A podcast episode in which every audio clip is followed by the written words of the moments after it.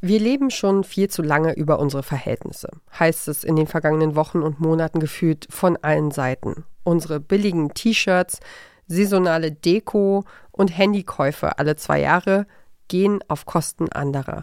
Klimaaktivistinnen sagen, wir müssen wieder lernen, uns einzuschränken, weniger zu brauchen. Deshalb fragen wir uns heute, was bringt es tatsächlich, den eigenen Lebensstil zu ändern und wieder verzichten zu lernen? Können wir damit tatsächlich was bewegen? Ist weniger wirklich mehr? Mein Name ist Ina Lebetjew und ihr hört den Klimapodcast von Detektor FM. Mission Energiewende. Der Detektor FM Podcast zum Klimawandel und neuen Energielösungen. Eine Kooperation mit Lichtblick, eurem Anbieter von klimaneutraler Energie für zu Hause und unterwegs. Inflation, eine drohende Rezession, die Gaskrise. Wir als Gesellschaft hangen uns gerade an einer Kette von multiplen Krisen entlang. Der Krieg in der Ukraine, die Corona-Pandemie, die Klimakrise. Wir fragen uns, wie geht in dieser Situation nachhaltiger Konsum? Nützt es was, wenn wir umdenken und etwas ändern, wenn wir abklopfen, wie wir uns einschränken können? Mit mir im Studio ist meine Kollegin Sarah Marie Plikat und wir haben uns zusammen mit dem Thema befasst. Hi Sarah. Hallo Ina. Wenn wir uns jetzt mit nachhaltigem Konsum auseinandersetzen, dann ist auch das Stichwort Minimalismus gar nicht weit äh, weg. Und natürlich ist es nicht das erste Mal, dass wir uns hier im Klimapodcast von Detektor FM über Minimalismus unterhalten, dass wir uns damit beschäftigen. Vor knapp anderthalb Jahren hat unsere Kollegin Sophie Rauch mit einer Frau gesprochen, die gemeinsam mit ihrer Familie ihren Besitz wirklich erheblich reduziert hat. Wir verlinken die Folge natürlich in unserem Online-Artikel. Ich würde sagen, alle, die sich schon für das Thema Minimalismus begeistern konnten, die das irgendwie interessiert, die kennen natürlich einschlägige Instagram-Accounts, Blogs, Podcasts, Veröffentlichungen. Äh, es gibt ja auch inzwischen immer mehr Printmagazine zum Thema zum Beispiel.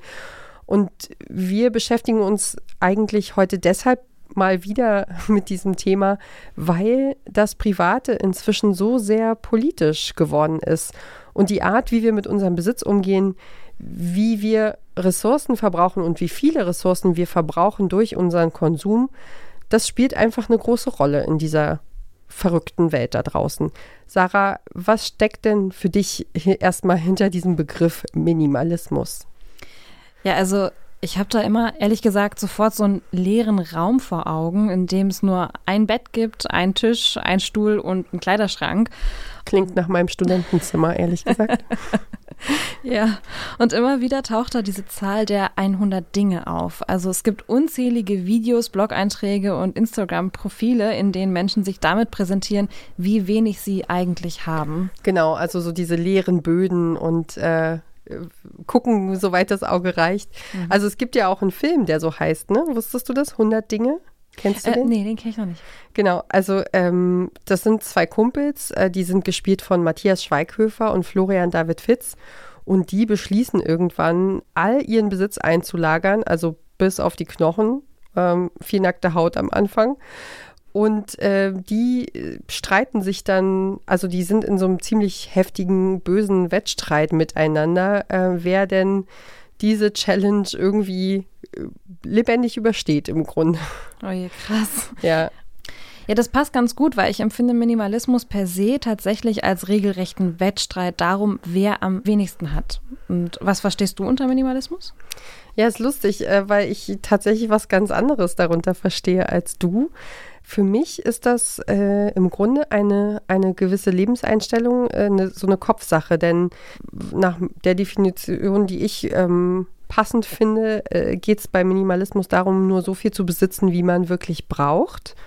Also sich nur mit den Dingen zu umgeben, die man liebt und die einen glücklich machen. Und deswegen kommt es auch dazu, dass man gar nicht mal von außen sehen muss, ob jemand Minimalist ist, weil ja, die einen brauchen mehr und die anderen brauchen weniger. Also so, das ist so eine ganz persönliche Haltung.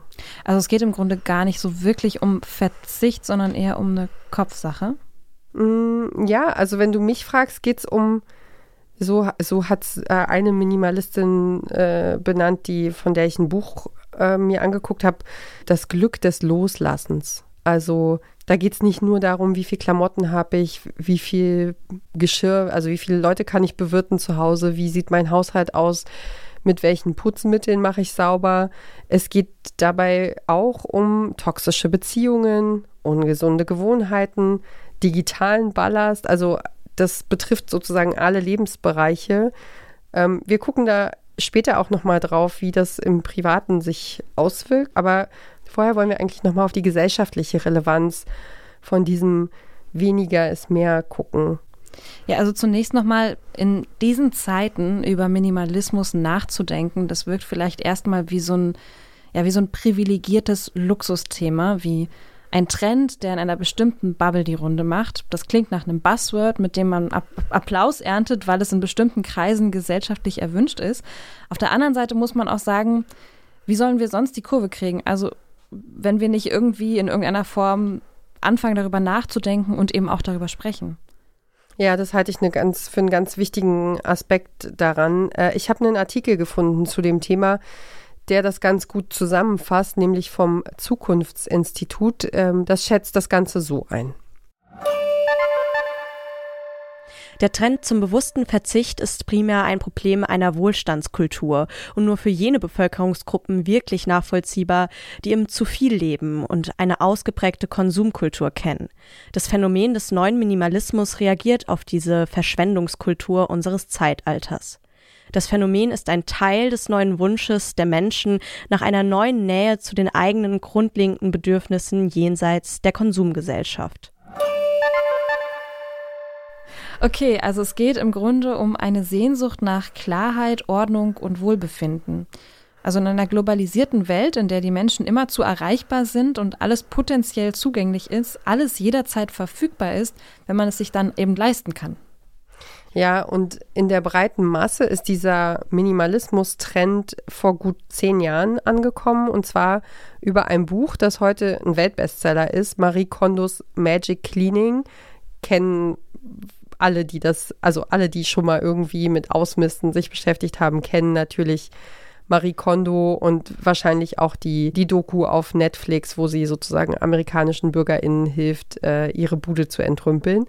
Und Kondos Aufräumbücher, also sie hat natürlich inzwischen auch mehrere davon geschrieben, die sind heute in mehr als 40 Sprachen übersetzt. Hast du dich jeweils mit diesem Buch auseinandergesetzt, mit befasst? Nein, tatsächlich nicht. Du? ja. Ja, habe ich. Äh, ich habe es damals gekauft. Es hat mich, äh, es war ein Impulskauf. Äh, ich glaube, es war in der Bahnhofsbuchhandlung oder so. 2013 kam dieses Buch auf den Markt.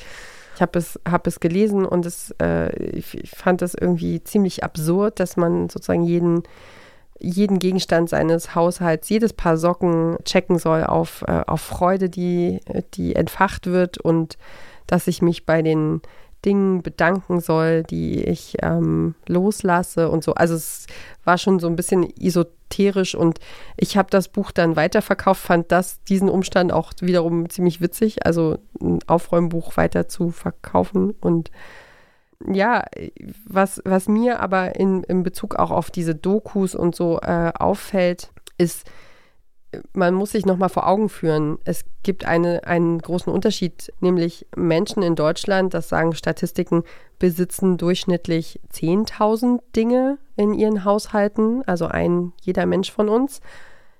US-BürgerInnen geschätzt dreimal so viel. Das heißt, es ist gar nicht ähm, verwunderlich, dass das so eine Riesenfaszination ausübt, wenn die in ihren Serien äh, die Garagentore hochfahren und ich das Gefühl habe, da stehen irgendwie mehrere Wohnungen drin und man so zuguckt wie bei einem Unfall und nicht weggucken kann, weil es so eine Riesenfaszination auslöst, dann hat es einen Grund, weil es einfach ganz anders ist als, als bei uns. Weil die Dimensionen eine ganz andere sind, meinst du? Ja, ja, weil ich ja. einfach, äh, also genau, ich habe da einfach immer so sehr also es ist ja auch irgendwie so Schlüsselloch-Prinzip, ne? Man guckt anderen plötzlich in ihre Bude, was ja auch sehr, sehr interessant ist und reizvoll so. Und auf der anderen Seite ist das so ein Fremdschämeffekt und man denkt sich so, oh Gott sei Dank, so sieht es bei uns nicht aus. Also, ne, man sitzt so auf dem Sofa und erleichtert sich darüber, dass es bei anderen noch viel schlimmer ist. Irgendwie.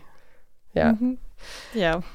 Ja, und aber wenn wir jetzt nochmal drauf zurückkommen, also was diese, diese Ausmistaktionen, egal ob sie jetzt bei Menschen mit 30.000 Besitzstücken oder bei 10.000 ungefähr ähm, stattfinden. Es geht um Reduktion, um weniger Besitz, um Überflüssiges, das verkauft werden kann, das verschenkt wird oder gespendet, wenn es gut erhalten ist, dass man einfach alles, was kaputt ist, auch entsorgt einfach. Und ähm, in diesem Loswerden steckt im Grunde das erste Glücksgefühl und äh, also durch den Moment, dass man ballastlos wird und dass man vielleicht auch einem, einer Sache ein zweites Leben schenkt. Aber auch später, wenn wir weniger Zeug haben, weniger Chaos, weniger aufzuräumen haben und zu putzen haben, ähm, wenn plötzlich einfach auch Zeit frei wird, weil wir die nicht mehr unseren Dingen widmen müssen, weil wir das Auto abschaffen und es dann nicht mehr sauber machen müssen, weil wir, keine Ahnung, ähm, in eine kleinere Wohnung ziehen und äh, nur noch einmal im Jahr Fenster putzen, weil die nicht mehr über die ganze Fassade gehen. Fassade gehen oder was, was weiß ich. Also mhm. jedenfalls um, um mehr Zeit, weniger Zeug. Und was ich auch spannend fand, diese, ist letzt, der letzte Gedanke zu dem Thema ist, das Aufräumen fängt oft mit Lehre an. Also diese ganzen Coaches, ExpertInnen, die raten dazu, dass man zum Beispiel den Kleiderschrank komplett leer macht, dass man einen Tisch, den man bereinigen und aufräumen will, dass man den komplett leer macht. Also dass zum Beispiel der Esstisch, den man immer zur Hälfte zugeballert hat mit Unterlagen, dass man den einfach komplett abräumt, ihn putzt, die saubere leere Fläche sieht, damit das Gehirn diese Belohnung schon mal bekommt. Ah, okay, so sieht es aus, wenn die Schrankschublade, der Kleiderschrank, die, der Tisch, was auch immer man sauber macht, einfach leer ist und aufgeräumt und im perfekten Zustand. Und das ist die Psychologie, mit der diese Leute arbeiten, mit der Coaches, TrainerInnen arbeiten. Und die fängt ja nicht erst beim Ausmisten an, sondern schon sehr, sehr viel früher. Und jetzt kommen wir dazu, dass wir darüber nochmal sprechen. Psychologie, was hat die denn bei dem Thema zu suchen? Ja, tatsächlich am Anfang, also wenn wir anfangen, Dinge zu kaufen, denn ähm, materielle Dinge grundsätzlich verbinden wir oft mit Zuneigung und Belohnung, sagen Psychologinnen. Also von klein auf lernen wir, dass wir mit Geld eigentlich fast alles kaufen können, sogar Liebe, Freundschaft, Glück und Anerkennung. Und in einer kapitalistischen Welt bringen uns Werbung und Medien schon als Kinder bei, dass wir uns glücklich shoppen können. Und das, was wir dann eben haben, das wollen wir natürlich auch anderen zeigen.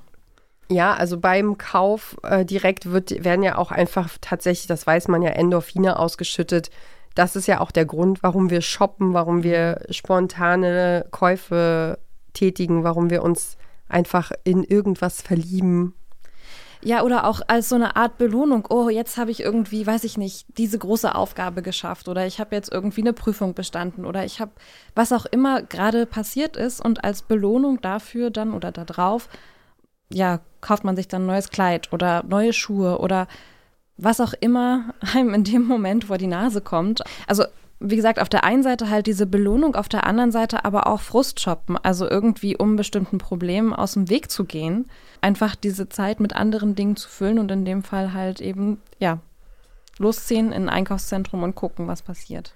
Grundsätzlich ist es ja auch so, dass unser Gehirn super schnell die guten Seiten von Konsum lernt. Also zum Beispiel in dem Moment, in dem der gemeinsame Shoppingausflug zum Familienevent der Woche wird. Also das Ergebnis dabei ist dann eben Konsum, verbinden wir mit genau diesem Gemeinschaftsgefühl.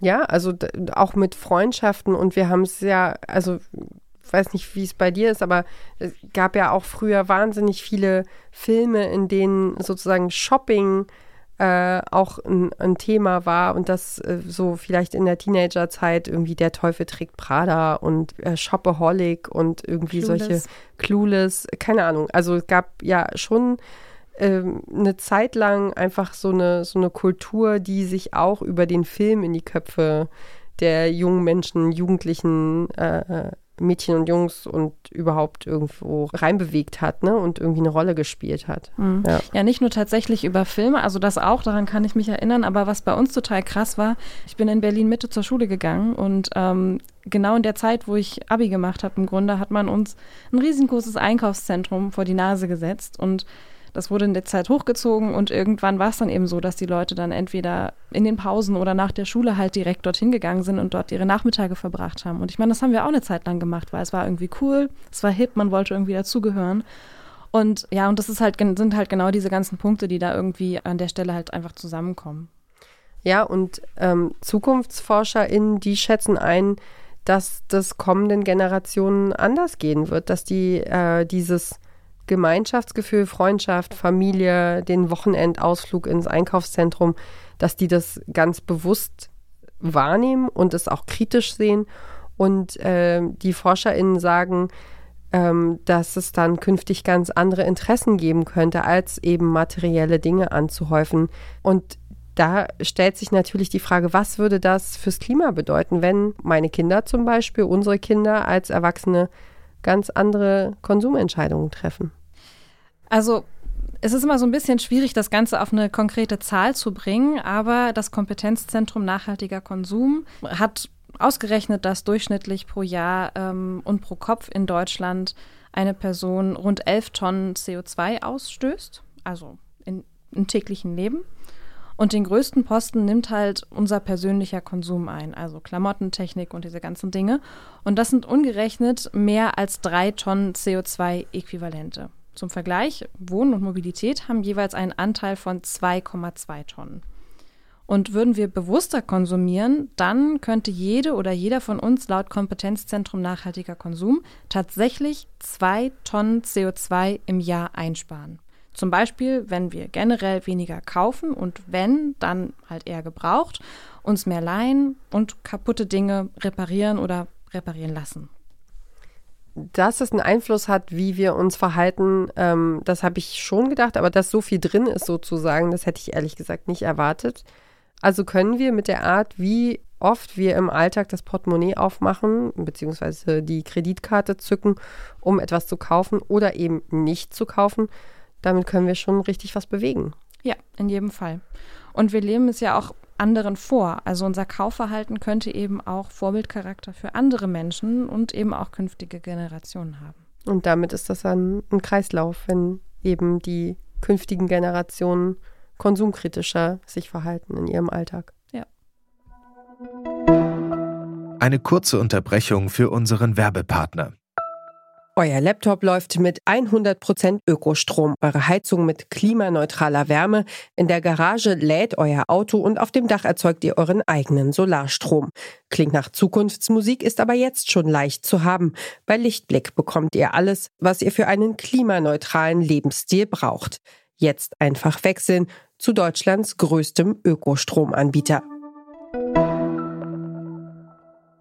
Minimalismus ist ohne Zweifel ein Lifestyle, eine gewisse Designästhetik, ein Trend, den man mitmacht, weil er irgendwie cool ist. Und auf der anderen Seite ist es aber natürlich auch eine Lebensphilosophie, etwas Natürliches, etwas, das gar kein Label braucht. Zum Beispiel, wenn wir an die Generation unserer Großeltern denken, die per se sparsam sind oder waren und die auf eher kleinerem Fuß gelebt haben oder es noch tun mit eingewecktem Obst im Keller, da muss ich dran denken, oder das Sonntagsgeschirr äh, und die Schuhe, die über Jahre und Jahrzehnte immer wieder repariert und gepflegt worden sind. Also jetzt ist die Frage, wir haben jetzt ganz viel über Minimalismus gesprochen und was machen wir jetzt mit diesen Erkenntnissen? Also wir haben ge gemerkt und gelernt, es hat einen Einfluss, wir können was tun. Gucken wir doch nochmal auf uns. Also, was meinst du denn, wo stehst du, wenn es ums Einkaufen geht? Nehmen wir mal das Beispiel, wie lange ist dein letzter krasser Impulskauf her? Also für mich ist es tatsächlich ein krasser Impulskauf gewesen. Ich habe mir nämlich Turnschuhe gekauft. Sehr schöne Turnschuhe. Dankeschön. Und also das ist sowas, ich, ich kaufe mir sonst nie Turnschuhe. Ich muss ganz kurz zum Hintergrund sagen, ich hatte eine Verletzung am Fuß und äh, der Unfallchirurg meinte, es wäre sinnvoll, wenn ich immer und überall feste Schuhe trage. Und da es noch sehr warm war, dachte ich, Turnschuhe wären doch eine gute Idee. Und normalerweise würde ich wochenlang da sitzen und Preise vergleichen und gucken, welches Modell würde mir gefallen. Und da ich ohnehin nicht so die Turnschuhträgerin bin, war das wirklich ein großes Ding. Und dann habe ich mir gesagt, okay, jetzt muss ich pragmatisch sein und habe mich innerhalb eines Tages entschieden und war wirklich super glücklich. Äh, wobei man äh, da eigentlich sagen muss, dass es kein richtiger Impulskauf ist, wenn du ein paar Schuhe wirklich gebraucht hast und dein Orthopäde gesagt hat, machen Sie das. Ja, ja, stimmt. Tatsächlich. Hast du noch was Böseres in petto? Äh, ja, also anderer Impulskauf tatsächlich war eine Yogamatte, weil ich mir vorgenommen hatte, ich mache jetzt ganz viel Yoga und ich mache das immer zu Hause und immer gleich nach dem Aufstehen und so weiter. Und dafür braucht man ja eine Yogamatte. Und dann bin ich losgezogen und habe im Grunde die erstbeste, die mir gut gefallen hat, die auch irgendwie auf eine gewisse Weise produziert war, habe ich dann gleich mitgenommen und habe sie, glaube ich, genau einmal benutzt. Hm. Und jetzt steht sie halt in der Ecke und steht da. Ich habe auch ein Sportgerät, das äh, quasi mal ausprobiert wurde und noch nicht wirklich richtig eingeweiht und das in der Ecke steht und ich schäme mich, aber ich sage es einfach nicht. Ähm, ähm, genau, also das war mein letzter Impulskauf und ansonsten muss ich aber zugeben, dass Impulskäufe gar nicht so mein Problem sind. Also eigentlich das letzte, was ich mir gekauft habe, ist abgesehen von Kleidung und was man so für den täglichen Bedarf, Drogerie, Zeug und sowas, äh, Lebensmittel und so braucht, ähm, war eine, eine Tasche. Und die habe ich mir im Grunde schon mehrere Jahre gewünscht und bin auch einfach lange drum rumgeschlichen und ähm, habe auf das passende Modell gewartet. Und die habe ich mir zum Geburtstag geschenkt und da habe ich sozusagen auch noch ein bisschen Geschenkegeld von der Familie reingesteckt. Und und ich muss sagen, seit nicht erst seit der Pandemie, auch vorher schon, also im Grunde seit den Kindern würde ich sagen, ähm, habe ich alles, was ich brauche. Also bin an so einem Punkt in meinem Leben, wo ich denke, ich brauche nichts ähm, kaufen, so außer wie gesagt den Dingen, die ich gerade genannt habe. Und ab und zu gönne ich mir sozusagen diese, dass ich den Kindern was Schönes kaufe, worüber ich dann meine Kaufendorphine quasi einsammle. Zum Beispiel irgendwie Monstersocken, die sie unbedingt haben wollen oder dass ich mal einen schönen Rucksack kaufe. Ähm, ja. Und, und das eben auch relativ spontan oder, ne, äh, dass ich sage, okay, morgen gehen wir los und kaufen diesen neuen Rucksack. Da weiß ich, ähm, der wird benutzt und es wird sich drüber gefreut und das ist jeden Tag da und wir alle haben sozusagen einmal kurz die Endorphine mitgenommen und sind glücklich über dieses neue Teil und dann ist das völlig, ähm, völlig in Ordnung. Und da, da mache ich das dann irgendwie. Aber trotzdem muss man ja feststellen, wir sind keine Minimalistinnen, du und ich nicht. Mhm. Und jetzt würde mich aber trotzdem noch interessieren, können dir diese ganzen InfluencerInnen ähm, dieser Welt ein schlechtes Gewissen machen darüber, dass du vielleicht vermeintlich zu viel hast? Ähm, nein, tatsächlich nicht, weil ich ehrlicherweise kaum welche kenne. Also das würde man dann wahrscheinlich digitalen Minimalismus nennen, was ich da betreibe. Gut gekontert. ähm, das betrifft allerdings dann in dem Fall nur Insta. Das bedeutet auf der anderen Seite aber nicht, dass ich nicht doch ein Problem damit habe oder mich selber frage, wie was ich alles habe und wie ich damit umgehe und was davon ich wirklich brauche. Also das ist, glaube ich, eher so ein Punkt, den ich bei mir selber habe, dass ich irgendwie, also ich, ich bin gerade in, in eine neue WG gezogen und bin dabei, mein Zimmer immer noch einzurichten und mir zu überlegen, ja, wo kommt irgendwie was hin? Und es gibt halt immer, ich bin in den letzten Jahren häufiger umgezogen und es gibt immer bestimmte Dinge, die schleppe ich einfach von einer WG zur nächsten WG mit der logische Schluss daraus wäre zu sagen, okay, eigentlich, wir sind da jetzt seit wie vielen Jahren in der Kiste drin, eigentlich brauche ich die Sachen gar nicht mehr. Aber mich dann davon zu trennen und bewusst mich damit auseinanderzusetzen, das fällt momentan, glaube ich, noch sehr schwer. Und ich glaube, das ist so eine Aufgabe, die ich mir gerne noch, also die ich mir einfach gerne vornehmen möchte, was aber jetzt nicht unbedingt was mit InfluencerInnen, sondern einfach mit mir selber zu tun hat. Ja. Und bei dir? Hm, also mir machen diese Menschen mit all ihren Challenges und Lifehacks und Methoden ähm, schon ab und zu ein schlechtes Gewissen, wenn ich ehrlich bin. Und ich hatte mir ja Anfang des Jahres so ein eigenes privates Motto gesetzt, also keine guten Vorsätze, sondern einfach mehr Zeit, weniger Zeug. Hat nicht wirklich geklappt, wenn du mich fragst. ähm, aber trotzdem ist es nicht schlecht. Also wir versuchen seit ein paar Jahren und seit ein paar Monaten nochmal verstärkt irgendwie die Dinge weiterzugeben, die wir nicht mehr brauchen. Stichwort Rucksack. Also wir haben diesen neuen Rucksack gekauft und der allererste wunderschöne, süße, winzige Kinderrucksack wurde dann halt einfach zu klein und den haben wir dann verkauft. Und da sind irgendwie, keine Ahnung, neun Euro aufs Sparkonto der Kinder gegangen. Und damit kann ich dann gut umgehen. Und ähm, ich habe zum Beispiel die, die Schuhe, die ich äh, zum Abiturball angehabt habe, die in schwindelerregender Höhe äh, sich befinden. Also ich trage einfach nur noch flache Schuhe und habe sie jahrelang nicht angezogen. Mein Abitur ist ja jetzt nur auch schon ein bisschen her und die waren aber wunderschön und es waren italienische Designerschuhe, die ich mir damals geleistet habe. Und äh, die habe ich verkauft. Also habe ich online über so einen Second-Hand-Anbieter, der das dann alles einstellt und macht, habe ich die Schuhe verkauft und zu Geld gemacht. Und wir, wir verschenken Sachen, ähm, wo wir denken, die braucht man nicht zu Geld machen und die, die eben anderen Leuten noch gefallen könnten und noch einen Sinn ergeben für andere. Und das macht mir Freude und es macht mich zufrieden, wenn, wenn wir das machen. Aber trotzdem ist die Bude aus meiner Sicht immer noch zu voll.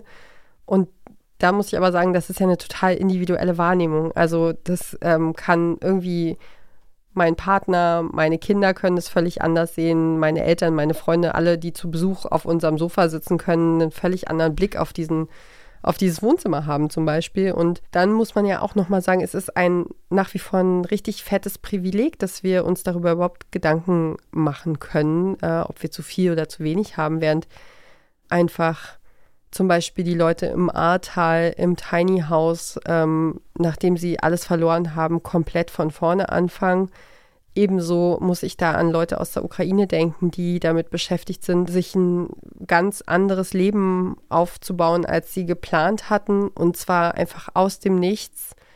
Das, das bewegt mich und das äh, ist auch immer so ein Aspekt, der mir so im Hinterkopf sitzt, wenn wir uns mit so, ja, mit so on-top-Luxusthemen beschäftigen. Mhm. Ja, das geht mir ähnlich und ähm, muss auch an, also ein kleiner Zusatz noch dazu, an all diejenigen denken, die ähm, jetzt gerade kurz vorm Winter überlegen müssen, wie sie mit den gestiegenen Energiekosten überhaupt über den Winter kommen sollen. Und ja, da und ist. Das sind wir alle in einer gewissen Form. Also wir alle machen uns ja Gedanken darüber. Also das betrifft ja jeden, egal ob man äh, alleinerziehend ist oder äh, ein Rentnerpaar oder ja, also es, es, ich glaube, alle machen sich Sorgen und warten auf die ersten Stromrechnungen und auf die Gasrechnungen und, äh, und darauf, wie, wie hoch der Abschlag in Zukunft sein wird. Ja, auf jeden Fall, wir, wir sind alle davon betroffen, aber ich würde dir in einem kleinen Punkt widersprechen, weil es gibt einfach Menschen, die sind mehr davon betroffen, weil sie eben nichts mehr haben, was sie eigentlich sparen können, weil sie ja schon alles, was sie besitzen, für Miete und Energiekosten ausgeben. Und da kommt halt auch eben nochmal dieser Gedanke rein, also wer eben nichts hat, der kann auch keinen Hausstand zu Geld machen und nichts Überflüssiges loswerden und ist eben auf Spenden und, und Nächstenliebe in gewisser Weise angewiesen. Ja, okay, dann kommt ja auch sozusagen dieses einem geschenkten Gaul schaut man nicht ins Maul. Also man nimmt dann halt, was man, was man kriegt und muss sich dann aber ja auch wiederum mit dem auseinandersetzen, mit dem man sich umgibt. Das macht ja was mit, mit uns, mit der Psyche. Fühlen wir uns wohl? Sind wir zufrieden? Äh, ne? ähm, können wir uns fallen lassen, wenn wir die Tür zumachen, die Wohnungstür zumachen? Sind wir da gut aufgehoben? Also das ist ja auch Psychologie und mhm. nicht nur Konsum im Grunde. Was ich gerne zum Abschluss nochmal wichtig finde zu sagen ist, egal wie sehr wir uns Gedanken machen und auch irgendwie praktisch Mühe geben, alles richtig zu machen oder es eben auch nicht können, wir leben in einem System, wir leben in einem Wirtschaftssystem, das auf Konsum und auf immer noch auf Wachstum ausgerichtet ist. Und oft wird uns als Konsumentinnen ja diese Verantwortung so rübergeschoben, das regelt der Markt, Angebot und Nachfrage und so. Aber so einfach ist es ja dann eben offensichtlich auch doch nicht. Nee. Nachhaltigkeit, Minimalismus und Klima, darum ging es in dieser Folge. Vielen Dank für das Gespräch, für deine Recherchen, Sarah. Sehr gerne, hat mich gefreut. Jede Woche wieder gibt es eine Folge von Mission Energiewende, neue Themen, neue Materialien. Wenn euch gefällt, was wir hier machen, dann sagt es gerne euren besten Menschen weiter. Liked uns, gebt uns irgendwie Signale und ähm, ihr findet diesen Podcast und natürlich auch alle anderen Podcasts von Detektor FM in der Detektor FM App und natürlich überall da, wo ihr auch sonst Podcasts hört, in allen möglichen Apps, bei Apple Podcasts, bei Spotify, bei Deezer, in verschiedenen anderen Podcatchern wie Pocket Casts und so weiter. Also hört rein, folgt uns und ähm, dann hören wir uns schon beim nächsten Mal in der nächsten Folge wieder. Mein Name ist Ina Lebetjew und ich bedanke mich ganz herzlich, dass ihr dran geblieben seid. Macht's gut, bis bald. Tschüss. Mission Energiewende. Der Detektor FM Podcast zum Klimawandel und neuen Energielösungen. Eine Kooperation mit Lichtblick, eurem Anbieter von klimaneutraler Energie für zu Hause und unterwegs.